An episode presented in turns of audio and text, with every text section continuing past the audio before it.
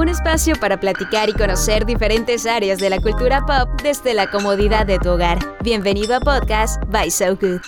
¿Qué tal? Buenas tardes. Yo soy Alex Soberanis, parte del equipo de producción de So Good 92.1 y les doy la bienvenida a este nuevo espacio llamado Plática con. Y bueno, pues para inaugurar este programa tenemos a Mario Bustamante, que ahorita les cuento un poco sobre su trayectoria y sobre lo que va este espacio. Básicamente vamos a invitar a gente de la industria musical para que nos cuenten pues un poco de lo que hacen, de lo que han hecho y compartan tips pues en esos momentos de tanta incertidumbre. Mi invitado de esta tarde no solo ha trabajado en toda la República, sino también ha trabajado en países como Chile, España, Estados Unidos, incluso China. Lleva siete años de experiencia vendiendo shows en el management y ha trabajado con artistas de la talla de Siddhartha, Caloncho, Porter, Camilo VII, Enjambre y muchísimas bandas más que seguramente todos son fans. Actualmente eres el CEO de Fractal Management, porque es la persona indicada para platicarnos un poco sobre el panorama que está atravesando la industria actualmente y darnos pues consejos tanto a los músicos, managers, promotores, que sabemos que gran parte de ese público son los que nos escuchan. Así que, sin más que decir, bienvenido Mario. Hola, ¿cómo están amigos de So Good? Muy, muy agradecido pues por el espacio también, por poder platicar, por poder conversar. Y pues nada, aquí estamos. Excelente. Pues mira, el equipo de So Good y John hicimos unas cuantas preguntas, así que si te sientes listo, pues empecemos con la primera. Sí, démosle. ¿Cuáles consideras que son los puntos más importantes de representar a un artista?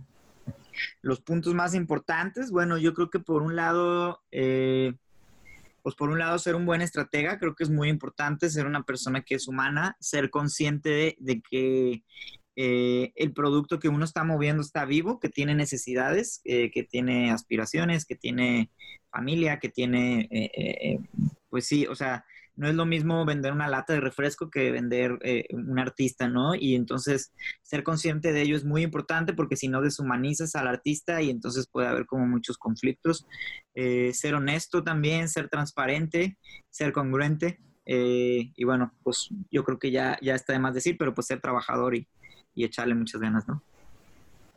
¿Ustedes normalmente son los que se acercan al artista o ellos son los que tocan la, la puerta?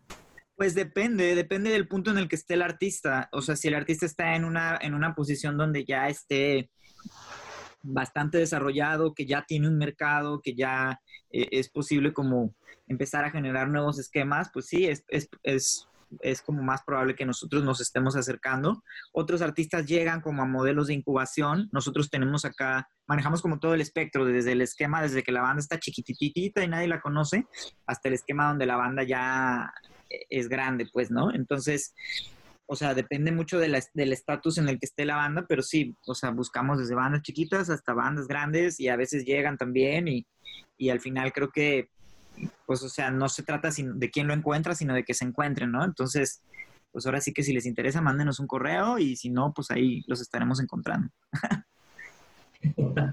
Excelente. ¿Cómo, como representantes, qué están haciendo para poder garantizar trabajo a los artistas durante esta contingencia?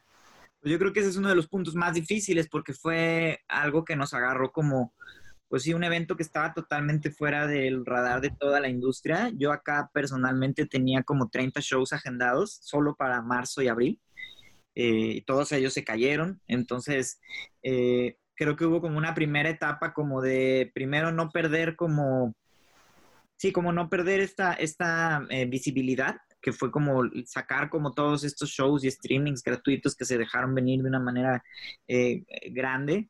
Y, bueno, lo, segundo ha sido pues justo explorar el modelo de negocio de las, del streaming y de la monetización de los streams, ¿no? Que era algo que ya había existido, que las herramientas ya estaban, o sea, todo estaba puesto ahí, pero nadie lo había explotado en realidad, ¿no?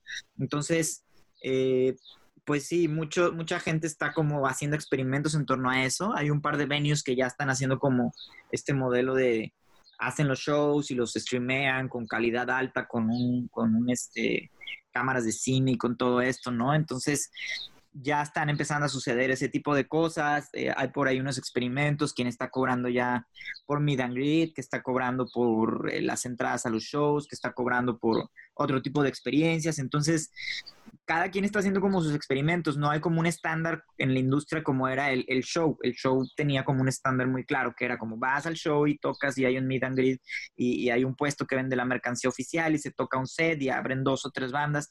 Entonces todo eso se cayó y ahorita todo el mundo está como explorando esas posibilidades, pero sí, definitivamente la más poderosa es, es, es el streaming, o sea, es la única manera en que puede haber contacto entre el artista y sus fans, ¿no? Entonces todos estamos haciendo experimentos en torno a eso, pero no hay un modelo todavía claro de cómo va a funcionar, ¿no? Hay, hay varias cosas ahí sucediendo. Pues. Y de hecho, qué bueno que mencionas ese punto, porque una de las preguntas que habíamos pensado es tu postura sobre los meet and greet virtuales, que pues se podría decir que, como tú dices, hasta este año se han empezado pues a normalizar más, por así decirlo. Mi ¿Tú crees que es una experiencia que a ti, como fan de alguna banda, te gustaría? Que, ¿Cómo crees que esto pueda ayudar a las bandas emergentes a acercarse más a su público? Pues digamos, el Meet and Greet, eh, digamos, e-, es, o sea, eh, funciona en una manera, eh, funciona de una manera como parecida a lo que funcionaba en el Meet and Greet de antes, que era como justo tú pagas un boleto más caro por tener una experiencia más personalizada con el artista. Y ha habido mucha controversia por eso, ¿no? De repente un par de artistas han empezado a experimentar con eso y la gente ha estado como, ah, pero ¿cómo vas a cobrar por un Meet and Greet y vas a cobrar por eh, dos mil o tres mil o cuatro mil pesos por un saludo o por una canción dedicada si es nada más un videíto? Y es como de bueno, al final del día, si no, al final del día es un esquema de negocio que está a prueba, pues, o sea, si va a sobrevivir o no va a sobrevivir, eso depende de que el público lo consuma, pues, pero yo estoy totalmente de acuerdo en que se estén buscando formas de, establecer como nuevos modelos y estoy seguro que hay gente para la que eh, este tipo de cosas valen mucho. O sea, sabes, yo cuando trabajaba con estos artistas, había gente que de repente te decía, eh, tengo cáncer y, me voy a morir y, quisiera como un saludo de mi artista favorito o, un familiar tiene cáncer y es muy fan de tus canciones y ha encontrado la fuerza a raíz de eso o me voy a casar este, y quiero, quiero que, no sé, los amigos invisibles este, me ayuden a declararle mi amor a, mi novia y preparo todo un escenario y al final termina esto con una proyección de, de, su artista favorito diciéndoles, oye, este chavo se quiere casar contigo. O sea, por supuesto que hay demanda para eso. Entonces, eh, eh, más bien considero tonta a la gente que está como criticando esta búsqueda de nuevos esquemas de negocio, porque, o sea, obviamente la industria del entretenimiento pues está buscando adaptarse, pues sería, eh, sería estúpido pensar, bueno, no creo que no puedo usar esa palabra, pero sería tonto pensar, este, sí, edítenla ahí en post, pero sería tonto pensar pues que porque es por internet, todo debería de ser gratis, pues, o sea, es como, ¿sabes? De repente digo, la gente ha visto que ha reaccionado a estos meet and greets como, ¿qué? ¿Tres mil pesos por una canción dedicada? Pues es como de brother, no la compres, pues, ¿no? O sea, no pasa nada. Pero estoy totalmente de acuerdo en que estén sucediendo, pues la gente, estamos tratando de sobrevivir, o sea, se nos cayó la industria a todos, pues.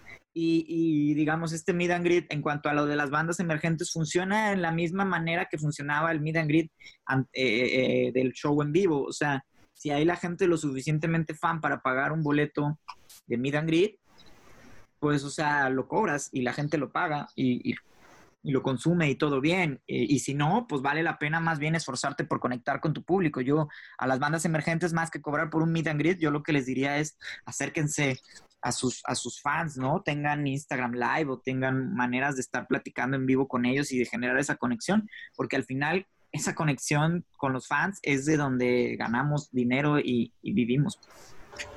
Claro, de hecho, puede sonar quizás muy irónico, pero yo creo que ante esta situación, creo que eh, es opción de que los artistas, las bandas, empiecen como que a humanizarse más en el sentido de que no tengan no sé, esa barrera que antes había entre sus fans, yo creo que ahorita pueden aprovechar todos esos recursos para tener un acercamiento más directo con ellos y crear, formar un vínculo, ¿no? Sí, totalmente. Y eran herramientas que estaban como, o sea, digamos, el Internet llegó hace 10 años, ¿no? Eh, eh, básicamente como a este nivel. Bueno, no, quizás un poco más, 15 años, pues, pero, o sea, empezar a utilizarse de manera masiva.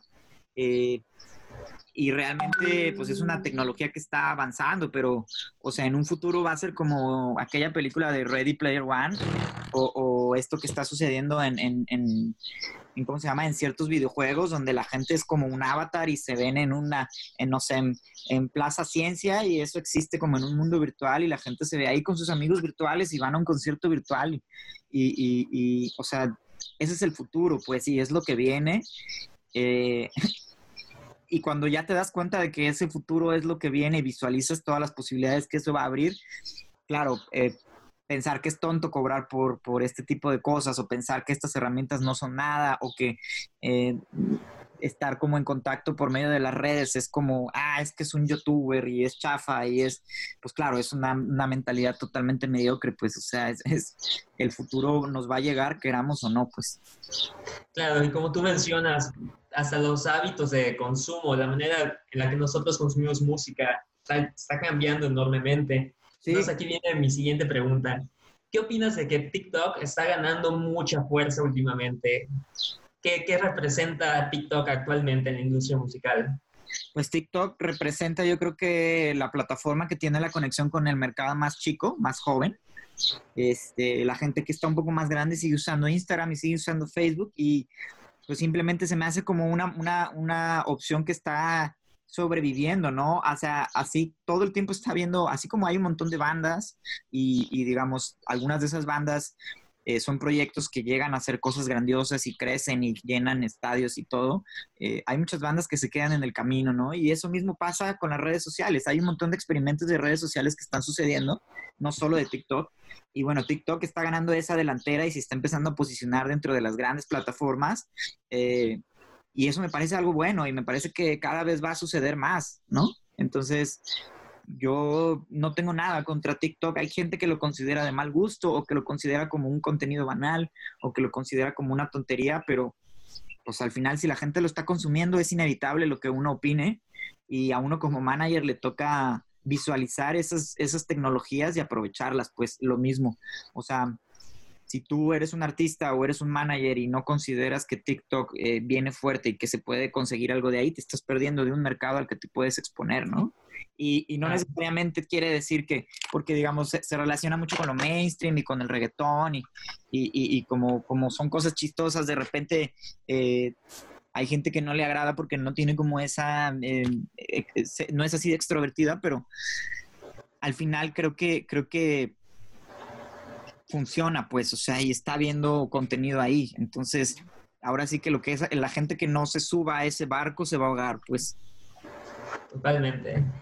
Y de hecho, eh, yo creo que esto es como que otras opciones para las agencias de management actualmente, buscar diferentes canales. Entonces, mi siguiente pregunta es, ¿cuáles son los principales retos que están atravesando actualmente las agencias de management? Pues actualmente justo ha sido, ha sido el, digamos, eh, el adaptar como los shows, ¿no? Yo creo que o sea, digamos, en la década pasada o en la antepasada, sobre todo, la venta de los discos era como un, ingreso como bastante fuerte para los artistas durante casi, pues no sé, 30, 40, 50, 60 años. Pues la venta del disco, del vinil, del cassette, era como una entrada muy importante, ¿no? Para, para, para los artistas. Y de repente con los sistemas de streaming eso desapareció y se obtuvo como un mayor impacto, pero eh, se paga menos dinero, se gana mucho menos del streaming de lo que se ganaba con la venta de discos. Entonces, eso obligó a que la industria se volviera como sobre el show en vivo.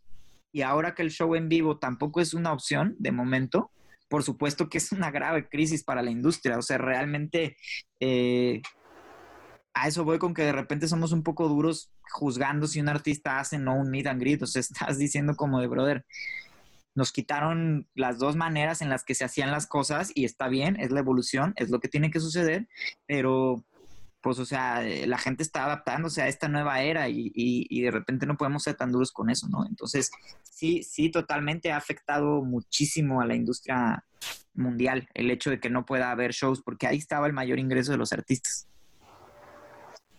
¿Y ustedes, eh, cuáles son los métodos legales que utilizan para respaldar a los artistas? Pues métodos legales, eh, ¿en cuanto a qué te refieres? ¿Te refieres como a o, sea, como de registrar su marca o, a qué te refieres? Exacto, contratos, todo eso. Pues, o sea, el contrato yo creo que eso es, es, es un must de la, de la industria. Tiene que haber siempre contratos con todo. O sea, todos los acuerdos se deben de bajar en un contrato. Entonces, eh, habría que ver específicamente de qué, área pero digamos, hay un contrato que respalda la relación entre el músico y el manager, hay un contrato que respalda la propiedad del músico sobre su música y sobre su nombre artístico, hay un contrato con la agencia que recolecta las, las regalías o con el sello discográfico, hay un contrato cuando vendes una fecha entre un manager y el cliente o un booker y el cliente, eh, hay un contrato eh, pues básicamente para todo, pues, ¿no? Es, es, es, es, muy importante, mm, digamos, hay una percepción muy equivocada del contrato que es una especie de, si yo hago el contrato y tú lo firmas, es una manera en la que yo te impongo mis condiciones y, y el otro piensa, entonces, si yo hago el contrato y yo lo firmo, el otro va a tener que someterse a mis condiciones y no. Un contrato simplemente es un acuerdo donde decimos, bueno, estoy, esto es lo que hablamos, sí, pero por escrito. Y, y nada, es, a mí se me hace lo más normal del mundo. Excelente. ¿Cómo, o más bien, qué, consejos les puedes dar a los músicos para que puedan redirigir los gastos e inversiones que están teniendo actualmente, pues para mantenerse vigentes y continuar en su plan de promoción? Pues mira, yo lo, pues yo lo que, le, yo lo que les recomendaría es, eh, primero que nada, darse cuenta de que hay tres eh, tres cosas que se deben de, cubrir siempre, sobre todo cuando uno es artista emergente. Y de hecho esas tres áreas siempre se tienen que cubrir, pero conforme el artista es más grande, hay más dinero, por ende hay manera de contratar un equipo que lo haga o la disquera puede asignar un equipo que lo haga. Pero si eres independiente es considerar que hay tres cosas. Una cosa es la producción de material, es decir, grabar discos, grabar videos, eh, grabar música. Otra es... Eh, la ejecución, que es la dirección, el management, las redes sociales, ejecutarlas cada semana, estar poniendo contenidos orgánicos, un presupuesto mensual para pautas. Y la otra parte es la promoción, que eh, justo entra de esta parte también de las redes sociales, eh, los medios de comunicación y, digamos, todos los puntos de contacto donde, donde el músico y el fan pueden tener como un, un acercamiento, ¿no? Entonces, o sea, yo el consejo que les doy es hagan buen contenido, hagan mucho contenido de buena calidad y distribuyanlo mensualmente y, mientras ustedes tengan buen contenido, la gente va a seguir consumiéndolo. Ahorita estamos en una época en la que es la guerra del contenido. El que tenga el mejor contenido y de mejor calidad va a ganar esa guerra. Si tú tienes mucho contenido de mala calidad o tienes contenido de calidad mal promocionado, cualquiera de las dos, eh, vas a fracasar. Pues. Y seguramente esa pregunta te la han hecho hasta el cansancio, pero ¿qué tan probable o ustedes qué tanto pueden facilitar el que alguna canción de alguna de las bandas que manejan pueda entrar a las playlists de Spotify? Fíjate que sí, esa es una pregunta que nos hacen mucho. Eh, y digamos, existe como un lado bueno y existe como un lado malo de la industria y siempre hay una manera oscura de hacerlo. O sea, sí, siempre está como la parte de hay un güey que dicen por ahí que si le das 100 mil pesos y tu dedo meñique te puede meter a todas las listas. Eh, pero la verdad es que eh, también está como un poco, un poco equivocada como la percepción de los, de los músicos en cuanto, a, en cuanto al poder que tiene la industria, pues. O sea, nosotros hasta cierto punto, de una manera ética o de una manera no ética, podemos hacer llegarle los materiales a la gente. Y te lo digo como una persona que lo hace de manera ética, ¿no? Eh, pero también, o sea, a lo que voy sería tonto decirte no existen la gente que te vende esos lugares o no. Digo, no, no me ha tocado conocerlos, pero he escuchado leyendas, tan como hay leyendas de que puedes entrar al Vive Latino pagando o que puedes entrar a los festivales o que el primo de no sé quién o que el hijo, pero yo lo que, lo que les diría es, es quitarnos esa, esa mentalidad de, esa mentalidad de las conexiones, del compadrazgo o del, del, es que con un contacto ya la hice. Yo creo que más bien se trata de pensar eh, y darse cuenta de que nosotros de este lado tenemos la misión de exponer el material de los artistas eh, a un público mayor. Es decir, de una manera ética, o, o sea, por ejemplo, una manera ética sería por campañas de promoción, por una buena estrategia de marketing, por un seguimiento adecuado de las redes sociales. Es decir, eh, podemos llegar a mucha más gente si, estamos como con un equipo profesional y si trabajamos, o a través de las partes oscuras, pero al final el objetivo de toda la parte que es el management es llegar a la gente, pero que la gente se enganche con la banda, que se vuelva fan de la banda, que, que, que se sepa las canciones y que se aprenda eh, eh, las canciones y vaya y pague shows y meets and greets de 4 mil, 3 mil pesos, eso es algo que es responsabilidad totalmente del artista. Entonces, aunque yo pudiera tener, imagínate, ¿no? Que yo de repente digo, bueno, soy Mario Bustamante y tengo el poder del universo y puedo meterte a todas las playlists de Spotify, tengo, soy amigo de todos los güeyes de Ocesa y te puedo meter a todos los shows y abrirle a Zoé toda su gira y, o sea, aún así que yo tuviera ese poder, eh, si la música es mala no va a funcionar, pues se infla y se vuelve a desinflar y San se acabó, pues, o sea, es, es algo muy momentáneo, ¿no? Entonces, de repente veo a muchas bandas que te están como preguntando, eh, ¿cómo puedo llegar a las listas de Spotify? Y de repente es también bueno decirles, haz la música lo suficientemente buena para que la escuchen 100 mil personas al mes y yo te aseguro que vas a estar en todas las listas. Claro, y además entrar a una playlist de Spotify, como tú dices, no siempre te garantiza hacer un, un fanbase, sino si no estás trabajando constantemente en redes, presentaciones y todo eso. A mí me pasa mucho que, por ejemplo, escucho alguna canción en una playlist de una banda que no conozco, pero solo guardo esa canción y por algún motivo no me vuelvo a topar nunca esa banda, no me hago fan. Me hago fan de esa canción, más no de la banda, y pues siento que no es lo mismo. No, pues es que son diferentes maneras, ¿no? Y de repente hay quien dice que, que no, que los editores de Spotify, alguna vez alguien llegó a venderme esa historia como de no, eh, no sé, llegaron a venderme esa historia porque querían el catálogo de una banda grande que teníamos y era como, pues es que yo soy súper amigo de todos los editores de Spotify y voy y me tomo unas chelas con ellos y, me tienen confianza y yo les paseo los perros y, y, sabes, o sea, como, y, su, su, su, hija es mi novia y, ya sabes, o sea, como vendiéndote como él tengo una relación súper cercana con los editores de Spotify y es como, sería una estupidez que tú le dieras tu, tu catálogo por eso, ¿no? A alguien, o sea, no, no, no tiene sentido, porque eso, eso no te va a ayudar a, hacer lo que quieres lograr. Lo que quieres lograr es que tu música le gusta a la gente y que la canten y, y, eso en realidad no pasa de esa manera. O sea, si tú tienes buenas canciones, la gente lo consume y los editores lo tienen en cuenta, pues, ¿no? Y si tienes suerte de que un editor le guste, pues chido. Y si no, no. Yo en realidad nunca he visto como o he sabido de un acto de corrupción de un editor, así que digas, ah, es que este editor vende eh, los plays o vende las listas. Y seguro si Spotify se entera de que alguno de sus editores lo está haciendo, lo corren el acto. Porque justo lo que ellos necesitan es estar teniendo contenido de calidad para que la gente siga consumiendo la plataforma. Es así de sencillo, pues, ¿no? Sí, sí, es un poco como el tema de la payola eh, en, en, la radio tradicional, ¿no? O sea, si, si, si tú empiezas a payolear puras cosas que están feas y que la gente no le gusta, pues entonces el rating va a bajar y entonces los comerciales ya no cuestan lo mismo y entonces la, radiodifusora se mete en un serio problema, pues. Al menos las que tienen ese modelo de payola, pues. Hay otras que dicen, justo ese modelo de payola nos mete contenidos que son feos, porque muchas veces la gente que tiene para pagar no tiene realmente como la calidad suficiente para sustentar un público. Entonces, hay otras radios que optan por no cobrar esa payola, pero al final es un negocio y no es bueno ni malo, solo es. Pero el punto clave es que todo está en la música, pues si tú haces buena música, siempre vas a tener las puertas abiertas. Pues. Así es, soy totalmente de acuerdo contigo. Y aquí viene un punto muy interesante, precisamente en el tema de las bandas emergentes. ¿Tú crees que esa situación de algún modo puede representar una oportunidad para ellas? En el sentido de que los shows masivos posiblemente tardan mucho en volver, entonces, en, en el proceso se, se, van a ir activando poco a poco los shows pequeños. Esto puede ser alguna posibilidad de que las bandas independientes puedan utilizar esto para irse perfilando como headliners. O sea, tú dices crecer a partir de que no va a haber shows, sino, sino de, de...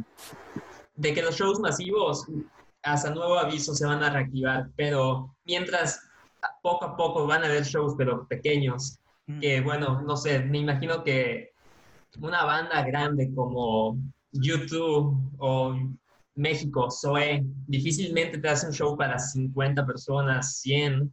Entonces, esos shows creo que pueden ser aprovechados por bandas independientes para irse perfilando y poco a poco llegar a ser headliners. No sé qué opinas.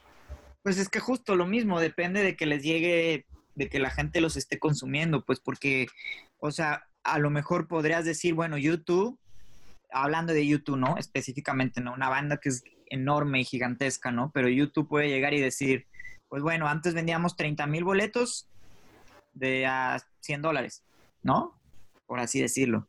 Eh, pero ahora vamos, solo se pueden hacer shows de 50 personas, entonces vamos a vender un show de 50 personas y cada boleto va a costar 5 mil dólares y se les va a llenar por el, el, tamaño de la banda que es, pues, o sea, claro que por supuesto en ciertas ciudades no hay ese nivel de bandas girando eh, y por ende van a tener como mayor competitividad porque justo lo que sí no va a hacer YouTube es irse desde Inglaterra a Mérida o a Ciudad de México o a Tijuana a tener un show de 50 personas.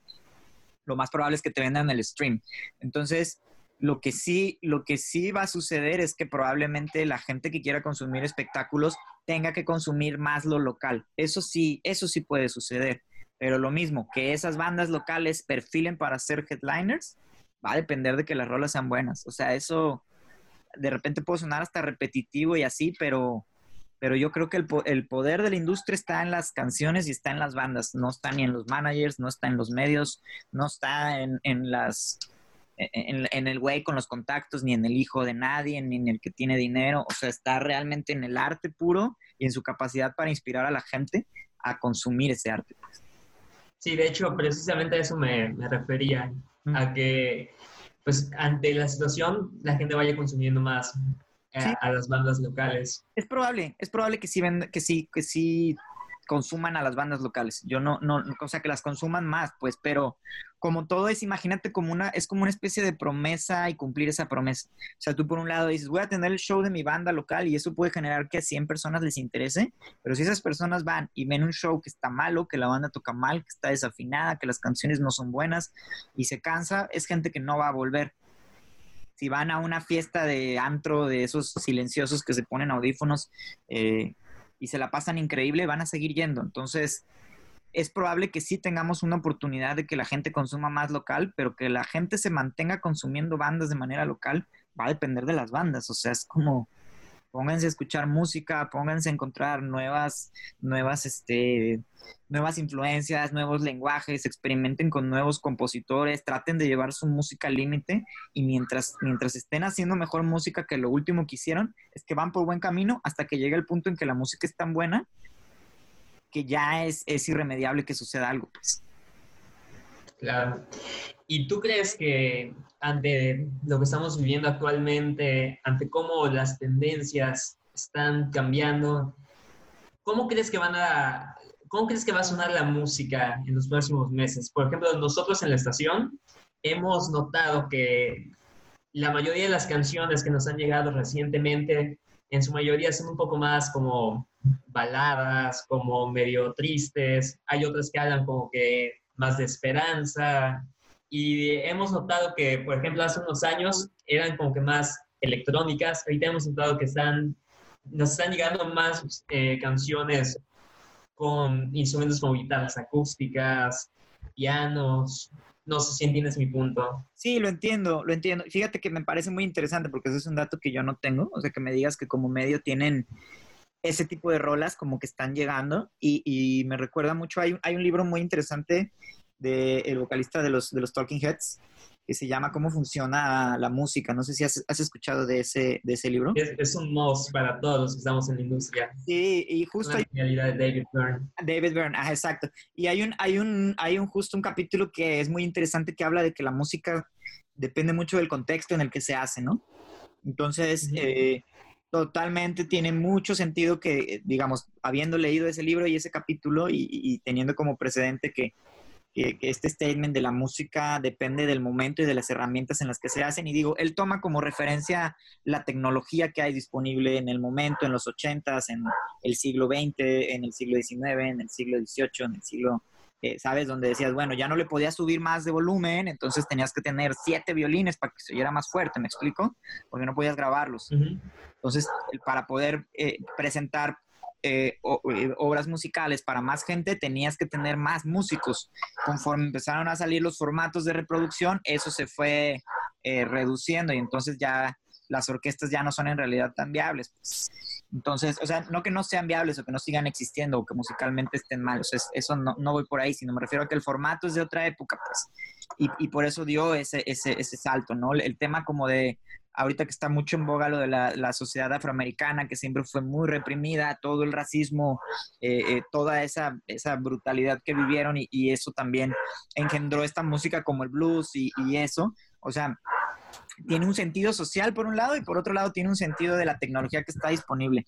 Y eso es muy importante porque eh, te habla de que en este momento sí, la sociedad está deprimida y está triste porque está encerrada, porque no puede salir, porque no tiene dinero, porque los están corriendo de sus empleos.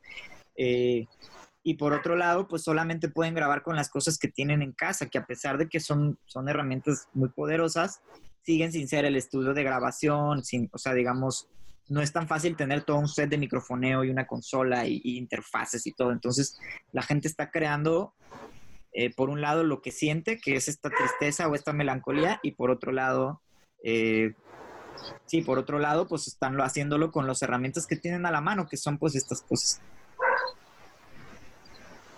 Claro, y bueno, pues ya para finalizar, eh, ¿qué áreas consideras que los artistas aún pueden explotar más para promocionarse? Por ejemplo, yo escuché hace poco que en un blog estaban comentando de que muchos artistas independientes no pasa por su mente golpear puertas a, productores independientes de cortometrajes, de películas, incluso comerciales, y que ahí hay una buena oportunidad de que ellos puedan tanto generar ingresos como promocionarse. Entonces, ¿tú qué otras áreas crees que los artistas deberían empezar a tomar en cuenta? Porque muchos se limitan solo pues a redes sociales, Spotify, YouTube y ya pues justo hay todo ese campo, todo donde puede haber música, o sea, desde, o sea, desde ármate un mixtape de las bandas independientes de tu ciudad y verlo a, regalar a todos los cafés eh, de la ciudad, o sea, como de que, oigan, apoyen a la música independiente, hasta como dices, películas, comerciales, sincronizaciones, eh, series de televisión, eh, el mismo Spotify, hay otras plataformas, también de repente estamos casados mucho con Spotify porque Spotify es el gran líder en México y eso es muy importante, pero en Latinoamérica se maneja mucho más el Deezer, eh, los americanos usan mucho Bandcamp, usan también el, de Apple, el iTunes Store, entonces es estar en todas las plataformas, disponible en todos los formatos y, como te digo, es, yo creo que más, más que hacer una lista, lo importante es tener una mentalidad que diga, tengo que cuidar exactamente todos los puntos donde la música tenga contacto con el público y cada que detectes un punto, pam, atacarlo y cerrarlo y que esté súper bien amarrado, que se vea bien, porque no es solo el subirlo, o sea, digamos, si tú subes tu música Bandcamp, implica eh, subirlo, hacer la página, crear los banners, diseñar, o sea, eh, eh, no es nada más como que le das un upload y ya, pues, ¿no? Y lo mismo tu perfil de Spotify, estarlo siempre actualizando, en las redes sociales también estarlo siempre cuidando, eh, estar enviando a, las series y estar enviando como a todas estas editoras y agregadoras y estar como, al menos estar ahí en el catálogo, pues, y eventualmente sí, eventualmente salen cosas y y generalmente son bien pagadas. O sea, cuando es, cuando es de, sincronización, como de televisión o marcas o comerciales o todo eso, es, es, muy bien pagado. Entonces, también es una entrada de dinero que, que, que pues está ahí, ¿no? Claro. Pues agradezco mucho pues que seas nuestro primer invitado en este espacio. Espero que pronto puedas visitarnos en, en la cabina, que igual podamos tener alguno de, alguna de tus bandas tocando en Mérida. Estaría increíble, sí, me gusta. De hecho, tengo una banda de Mérida, eh, se llama Islas. Eh, y ah, buenísimo. sí, me gusta muchísimo. Entonces, pues ahí estamos trabajando con ellos muy de cerca. Y sí, la idea era hacer un show en Mérida este año, pero bueno, no lo logramos, este, pero eventualmente lo haremos. Entonces, pues ahí pendientes de pues, todas las bandas de Fractal y bueno, en especial de Islas, que es ahí eh, pues una, una estrella luminaria de Mérida. Pues. Y pues antes de, de finalizar, ¿será que nos puedas compartir tus redes sociales para que los que estén interesados en trabajar contigo te puedan contactar? Sí, nos pueden encontrar en todas las redes sociales como fractal.la, eh, o sea, arroba fractal.la en Instagram, en Twitter y en Facebook. Y pueden mandarnos correos también a info arroba fractal.la. Excelente. Pues Mario, nuevamente te agradezco mucho el espacio y espero que estés bien. Aquí termina el capítulo de hoy, pero recuerda que puedes guardarlo para escucharlo las veces que quieras. Visita nuestro perfil para disfrutar de contenidos hechos exclusivamente para ti.